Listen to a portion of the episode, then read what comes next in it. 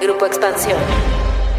Hoy es jueves y este es un episodio especial de Cuéntame de Economía, en el que haremos un recorrido sobre lo que pasó en el Expansión Summit 2021. Les contaremos qué fue lo que dijo Tatiana Cloutier sobre el TEMEC, Raquel Buenrostro sobre las disposiciones fiscales que entrarán el próximo año, Randy Zuckerberg, que además de ser la hermana del creador de Facebook, tiene su propio recorrido personal, y aquí les vamos a contar más. Además estuvieron otros personajes como Michelle Friedman, Raimundo Rivapalacio y muchos otros especialistas en más de 32 horas de transmisión en vivo y cuatro días de conferencias, paneles y entrevistas.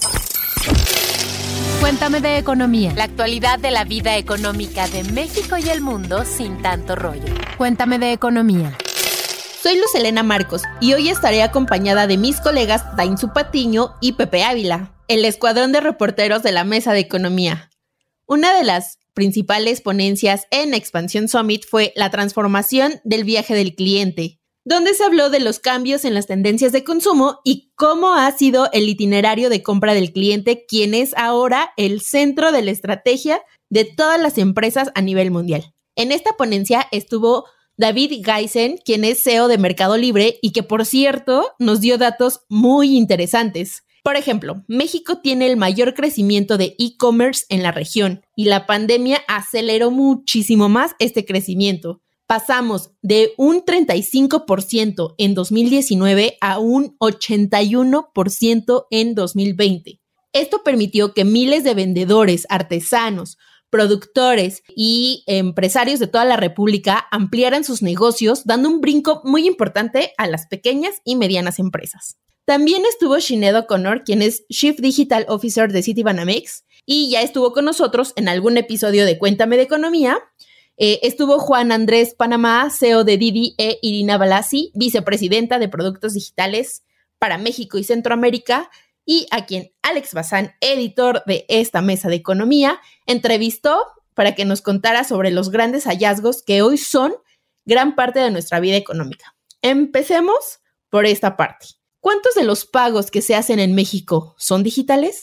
Bueno, como sabes, el crecimiento del e-commerce en el último año ha tenido un boom muy importante. El crecimiento que tuvo durante el 2020 fue del 81% y esto obviamente se ve reflejado en un crecimiento en los pagos, en la manera en que se realizan los pagos, ya sea física o digital. Lo que nosotros tenemos registrado en Latinoamérica es que el 27% de estos pagos se han realizado de manera digital. Es un camino que estamos creciendo todavía, que obviamente buscamos crecer más, pero en México, por ejemplo, sabemos que el 98% de las personas tienen un smartphone y realizan compras a través de él. El año pasado, el 56% de las personas que tienen, que tienen un, un acceso a Internet realizaron una compra online y el 16% de ellas la realizaron por primera vez. Entonces, este porcentaje de pagos digitales ha crecido en el último año de manera importante y continuará creciendo ya que la tendencia en pagos digitales llegó para quedarse. Irina, un poco yendo también a detalle sobre esta misma pregunta. Es qué tipo de compras digitales hacemos los mexicanos y si ese tipo de compras, qué tan similar o qué tan dispar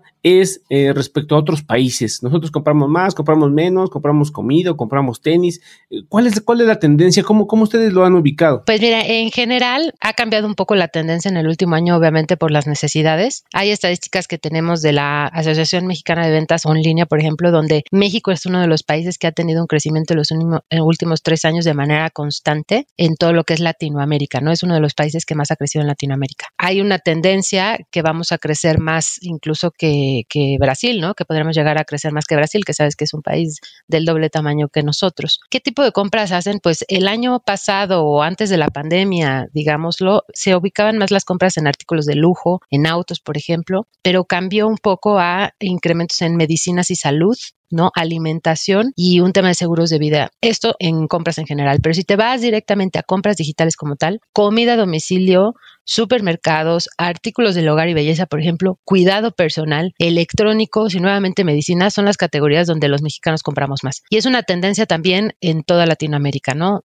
El tema de, comida a domicilio, supermercados y artículos del hogar, por ejemplo, que son los tres principales, son los más importantes porque es lo que cubre o nos ayuda a cubrir nuestras necesidades básicas en el encierro, ¿no? Entonces eso es lo que ha tenido más crecimiento. Irina, ante este boom, ante este cambio, hemos visto múltiples eh, surgimientos de nuevos tipos de pago, ¿no? Está el sin contacto, el CODI, celular, el QR, los biométricos.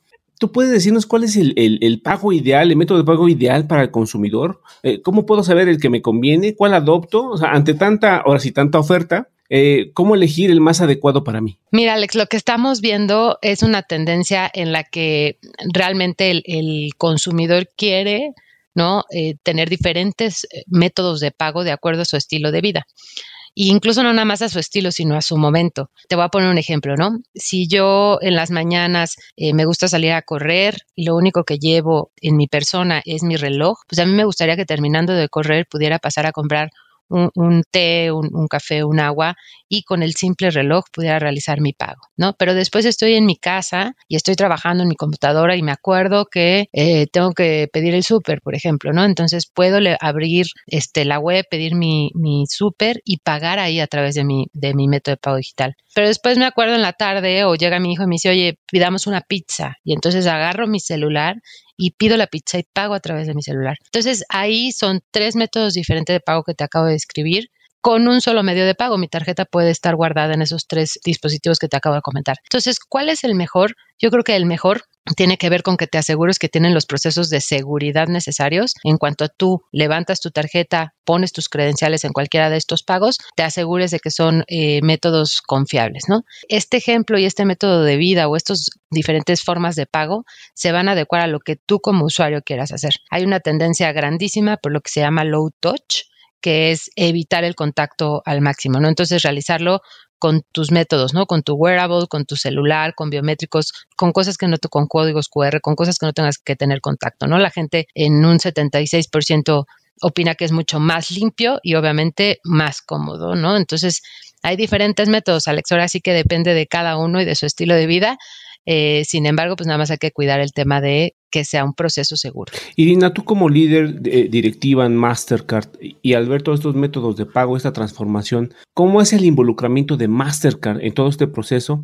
¿Y, cuál crees que es el principal reto en materia de seguridad y cómo trabaja Mastercard para solucionarlo? Sí, mira, Mastercard obviamente el tema de seguridad para nosotros es algo del día a día, ¿no? Nosotros buscamos varias cosas. Uno, tener un mundo más allá del efectivo y dos, tener que cada persona, cada transacción y cada dispositivo que se utilice estén seguros. Entonces, esto, esto es lo que involucra, estos tres conceptos últimos que te di, es lo que involucra la ciberseguridad dentro de nosotros. ¿Y qué usamos? Trabajamos con todos los jugadores de este ecosistema de pagos, porque acuérdate que pues, hay mucha gente que está involucrada en esto, no nada más es responsabilidad de uno. Tenemos a los emisores que dan las tarjetas, tenemos a los adquirentes que las reciben, tenemos al comercio que recibe el pago final, tenemos a la red intermedia, ¿no? Todos ellos tenemos que trabajar en esta agenda de, de seguridad para que las transacciones, el individuo y los dispositivos siempre estén protegidos en el end-to-end, ¿no? En Mastercard tenemos una red de confianza que tenemos cerca de 3 mil millones de tarjetas a nivel mundial y hacemos cerca de mil millones de transacciones diarias y protegemos millones de datos. Y todo esto lo hacemos a través de biométricos, de tokenización y de inteligencia artificial. Hay diferentes soluciones, Alex, que se ponen dentro de los procesos de una transacción desde el, desde el inicio hasta el final, que te aseguran a través de, por ejemplo, inteligencia artificial, los análisis del uso del aparato, de biométricos, que Irina es Irina y está usando su, su teléfono, ¿no? O su reloj, y la tokenización, que es cuando tú puedes o guardas tu tarjeta en estos diferentes métodos de pago que estén seguros a través de estos criptogramas, ¿no? La confianza, sin duda, Alex, en el, en el consumidor es un factor decisivo para el uso de estos medios. Irina, se nos acaba el tiempo, pero quiero hacerte una pregunta que creo que nos inquieta no solo a mí, sino a muchos podescuchas de, de, de Cuéntame de Economía y queremos compartirlo, queremos conocer tu punto de vista, pero es, eh, ¿tú crees que estamos en la era de extinción del dinero en efectivo? ¿Para allá vamos? Yo creo que sí vamos para allá yo creo que llevamos años, ¿no? es esto, por ejemplo, la pandemia lo aceleró, pero es algo que buscamos desde hace años. Eh, todos los, actores y los, los jugadores de, de estos ecosistemas del mundo de pagos, eliminar el efectivo para poder realizarlo a través de otros pagos. El año pasado, por ejemplo, se redujo en un 11% en México el uso del efectivo, ¿no? La gente empieza a tener más confianza en otros métodos de pago para poder realizar sus pagos de manera segura y conveniente. Es un trabajo que viene en la agenda de mucho tiempo atrás que tenemos que seguir eh, trabajando porque no es sencillo, obviamente, pero sí hay, sí hay estimaciones de, por ejemplo, que el próximo año habrá 84 millones de nuevos usuarios en comercio electrónico en México. Y en, general creo que es un, tema de que mientras nosotros, el ecosistema de pagos, ofrezca la seguridad y, la facilidad con la que hoy realizas un pago en efectivo, pero la traduzcas a un mundo digital, pues obviamente ayudaremos a que esta transformación de, de, un mundo sin efectivo pues vaya avanzando considerablemente, ¿no? Por ahí también teníamos un dato que en el 2025 estimamos que una de cada eh, tres transacciones sea sin contacto, que por lo pues obviamente se verá eh, directamente proporcional a la reducción del efectivo cuando esto suceda, ¿no? Irina Balasi, vicepresidenta de Productos Digitales para México y Centroamérica de Mastercard, muchas gracias por estar con nosotros y muchas gracias por decirnos las perspectivas sobre todo esto del dinero y la tecnología. Muchísimas gracias por invitarme a ti y a toda tu audiencia. Un placer para mí haber estado aquí con ustedes. Pues bien amigos, lo que nos cuenta Irina es pieza clave para el episodio que se publicó justo esta semana en su podcast favorito, Cuéntame de Economía, donde hablamos de la eventual desaparición del dinero en efectivo o qué diantres va a pasar con todo esto. Yo les recomiendo que en cuanto termine este episodio, de inmediato busquen Hola Pagos Digitales, adiós efectivo, para que puedan tener una mejor idea de qué va a pasar con esto del dinero y los billetes y las monedas físicas. Yo les cuento de mis momentos favoritos de la Expansión Summit, donde por supuesto uno de ellos fue la conferencia de Tatiana Cloutier, secretaria de Economía, quien nos habló de que México ya está buscando ser parte de las cadenas de suministro de semiconductores en alianza con Estados Unidos. Y, por cierto, una semana después de, del summit, la secretaria de Economía viajó a Estados Unidos, entre otras cosas, para participar en el diálogo económico de alto nivel con representantes del gobierno de Estados Unidos. Y además se reunió con representantes de empresas tecnológicas como Semiconductor Industry Association e Information Technology Council, así como con directivos de Intel y de Amazon. Esto, repito, para buscar que nuestro país sea parte de la producción de semiconductores. También la secretaria habló de la industria automotriz y esta situación que está últimamente en la agenda casi todos los días, que tiene que ver con la interpretación de las reglas de origen. Recordemos que tanto Canadá como México ya, ya pusieron una solicitud formal de consultas para llegar a un acuerdo en cuanto a quién tiene la razón, si Estados Unidos o México y Canadá, en este tema tan delicado. En ese sentido, lo que la secretaria dijo, y cito, el diálogo para resolver problemas es eso, un diálogo para resolver cosas en las que no estamos entendiéndonos de la misma manera. No me asusta el diálogo, no me asusta que tengamos diferencias. Me asusta que no tengamos mecanismos para dialogar, pero los tenemos en el TEMEC. También la secretaria, igual que el presidente López Obrador, dijo que espera que no se tenga que llegar a un panel internacional para resolver esta situación de las reglas de origen en la industria automotriz. Veremos eh, con el paso del tiempo quién tiene la razón, si es que no se va a llegar a estos paneles y se logra un acuerdo antes de este, que sería el último paso, ¿no? Ya la, situación de expertos internacionales que tengan que definir quién tiene la razón. Una de las cosas que hace muy valioso el Expansión Summit cada año es el hecho de que se reúnen los principales jugadores, tanto públicos como privados. Y de hecho, uno de los grandes paneles o de los más interesantes fue justo uno en el que cuatro megaempresas hablaron de cómo reinventarse anticipándose a las condiciones del mercado y eh, también a las tendencias de los consumidores, por supuesto. Casiano de Stefano, presidente de Grupo Modelo, Andrei Dabrowski, presidente y CEO de Philip Morris México, y Marcelo Burman, CEO de la firma de la consultoría TCS para la TAM, hablaron de adaptarse a los cambios del mercado y las nuevas tendencias. Por ejemplo, Luz, amigos, les cuento que Philip Morris contó de la labor de investigación y desarrollo de nuevos productos, así como de incursionar en sectores como el farmacéutico. Algo que parecería o parecía impensable hace unos pocos años. Ahí Dabrowski dijo que eh, la meta es que en un plazo de entre 10 y 15 años México esté libre de tabaco. Así que todos pusimos cara de Juan, yo lo sé, yo lo sé, yo lo puse también. Pero bueno, eso fue lo que dijo. Mientras que Marcelo Burman, de Grupo Modelo, habló de cómo ellos no solo producen, sino que hoy en día ven la importancia del marketplace, digitalizándolo y dándole también las herramientas a los vendedores para que se pueda contribuir en el desarrollo de estas estrategias, lo que lleva a un entorno de interacción que también comienza a ser tendencia ¿Cómo ven? ¿Cómo ves, Luz? Pues me parece que estos temas fueron de lo más relevante y sí, aunque ahorita hablamos de cuatro monstruos en temas empresariales, ¿no? Empresas tan, tan grandes, también hubo contenidos enfocados a pymes, que son en buena medida el motor de nuestra economía. En menos de un año, las empresas tuvieron que implementar servicios de entrega a domicilio, aprender nuevos modelos de negocios como las dark kitchens, migrar a menús digitales e invertir para fortalecer sus cadenas de suministro. Fue todo un reto. Y uno de los datos que se dieron en el panel El enfoque de las pymes es que, según datos de la Canirac, la crisis que desató la pandemia acabó con el 20% de los restaurantes y negocios de comida del país. Imagínense lo que es eso, el 20%. Es decir, una de cada cinco empresas desapareció. Alrededor de 120 mil pequeñas y medianas empresas del ramo no pudieron sobrevivir a la baja demanda de sus servicios y otras más se quedaron en el intento por digitalizar sus servicios pues un verdadero reto, ¿no? en el tema de digitalización. Y bueno, pues amigos, Luz, ya saben, el diablo está en los detalles. Sergio Londoño, director de Asuntos Públicos, Comunicación y Sustentabilidad de Coca-Cola México, dijo que la industria restaurantera está a un 70 o 75% de lo que eran las ventas antes de la pandemia.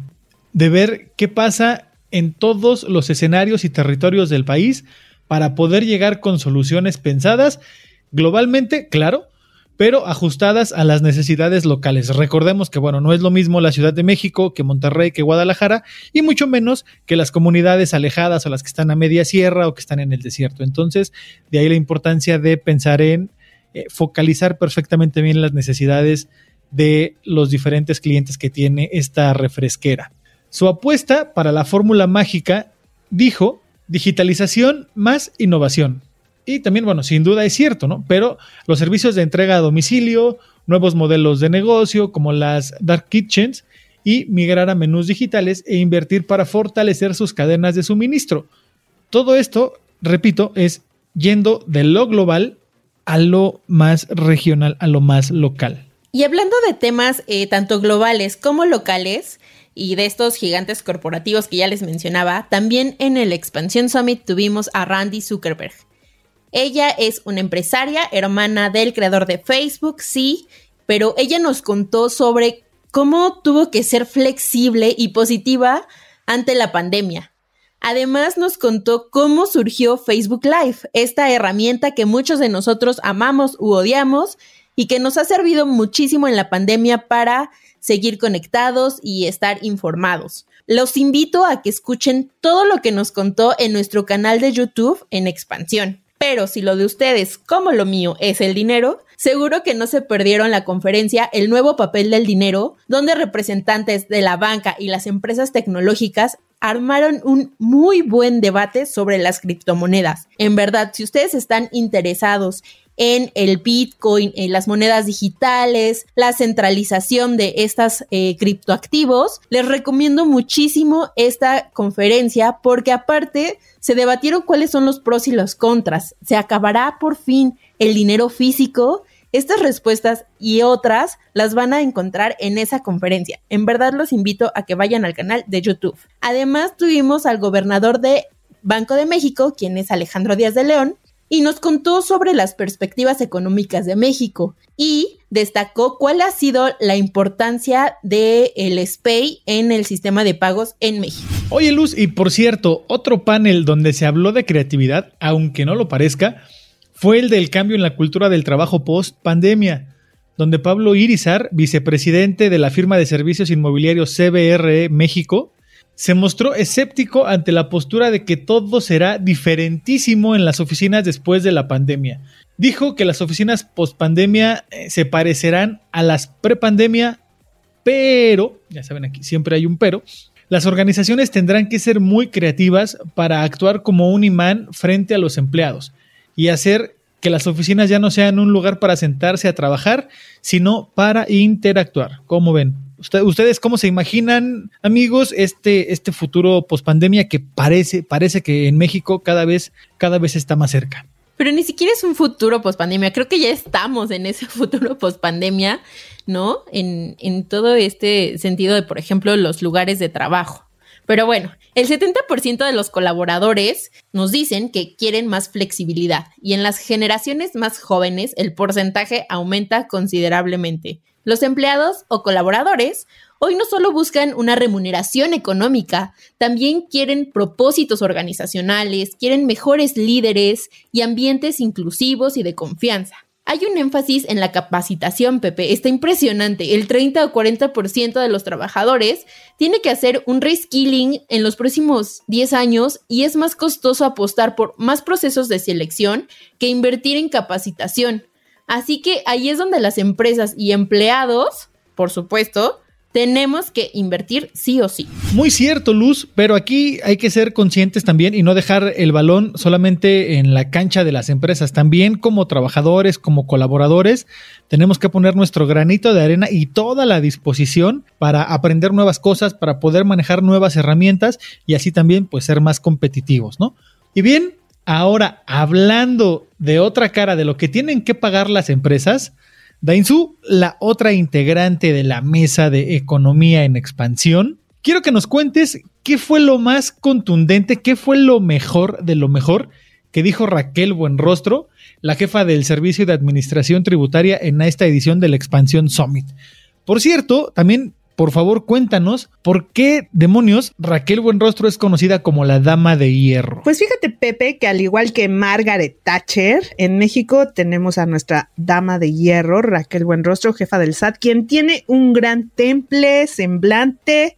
No sé si la vieron en el Expansión Summit, pero estuvo muy interesante su entrevista que la hicieran. Y pues además de que tiene un gran temple, pues no deja que nadie se le escape al SAT. O sea, que todos paguen sus impuestos y por eso se ganó el mote de la Dama de Hierro quien pues como les decía tuvo una entrevista en el Expansión Summit donde nos dio detalles de los cambios en materia fiscal que se esperan sean aprobados por el Congreso y que se apliquen el próximo año. Fíjate, Pepe, que el régimen de simplificación de confianza que sustituirá al régimen de incorporación fiscal, alias el RIF, fue uno de los principales temas abordados y explicó justamente que el objetivo de este nuevo régimen es adherir a más contribuyentes a la formalidad además de incentivar el cumplimiento en el pago de impuestos de quienes ya están en el padrón del SAT a través del cobro de tasas ISR de 1% para personas físicas con ingresos menores a los 300 mil pesos anuales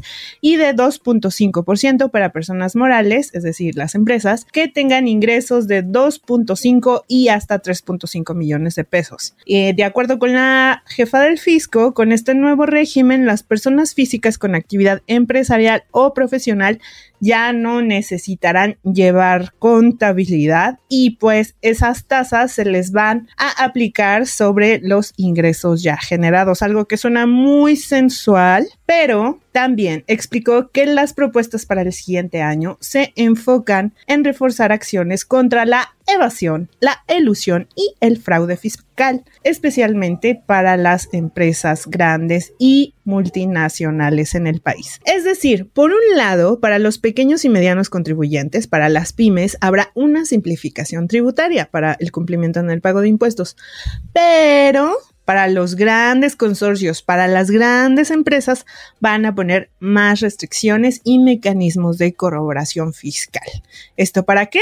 Pues para lograr un equilibrio y llegar a la meta de recaudación para el próximo año de impuestos, que es de 3.9 billones, sí, billones de pesos. Ahora, pues escuchas, si ustedes pertenecen a una pyme y quedaron un poquito más aliviados con lo que dijo Raquel Buenrostro del SAT con esto de la simplificación, aquí les voy a presentar otros datos que seguramente les van a ser de utilidad.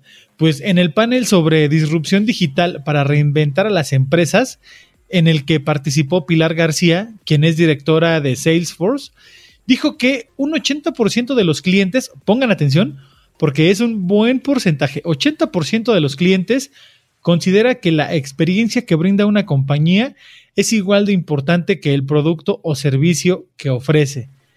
Mientras que 80%, pero ahora de los profesionales de marketing, advierten que una buena atención al cliente se traduce en una ventaja competitiva frente a otros que ofrecen el mismo servicio. Información muy importante para todas las empresas, ¿eh? porque además recuerden que esto de la comunicación de boca en boca es la mejor publicidad para cualquier empresa. Por otro lado, les cuento también que Edgar Rodríguez, director regional para centros de datos de Lenovo México, y Alonso Payarés, director digital de Interprotección, hablaron de conocer los datos a fondo para conocer a sus clientes, de actuar rápido, así como de la importancia de la comunicación inmediata. Todo esto, si lo saben conjuntar, van a tener mucho, mucho éxito en lo que sea que estén emprendiendo o a lo que se dedique su empresa. Oye, Pepe, pero pues mucho trabajo remoto y los impuestos, las leyes, las reglas y demás que todos tenemos que cumplir. Y la diversión, ¿dónde quedó en el Expansión Summit? La hermosura de la industria turística, ¿dónde se fue? Esta que va a renacer ya conforme avance la vacunación en el mundo. Pues les voy a contar que en el panel sobre la recuperación turística hubo dos frases que me gustaron mucho. La primera fue, el turismo tiene que trascender administraciones. Esto lo dijo Gloria Guevara, exsecretaria de Turismo, ¿se acuerdan? Con Felipe Calderón, y quien es asesora en jefe ahora del Ministerio de Turismo, nada más y nada menos que de Arabia Saudita, y ex CEO del Consejo Mundial de Viaje y Turismo, el WTC por sus siglas en inglés. Otra fue la idea del valor verdadero del turismo para conformar proyectos que trasciendan de Michelle Friedman, quien es secretaria de Turismo de Yucatán, y la de Juan Alberto Pastrana, CEO de Club Premier, que dijo, en estas crisis creo que lo peor que puede pasar es que te quedes sentado en el problema. Lo bueno y lo malo pasa, y te tienes que centrar en resolverlo.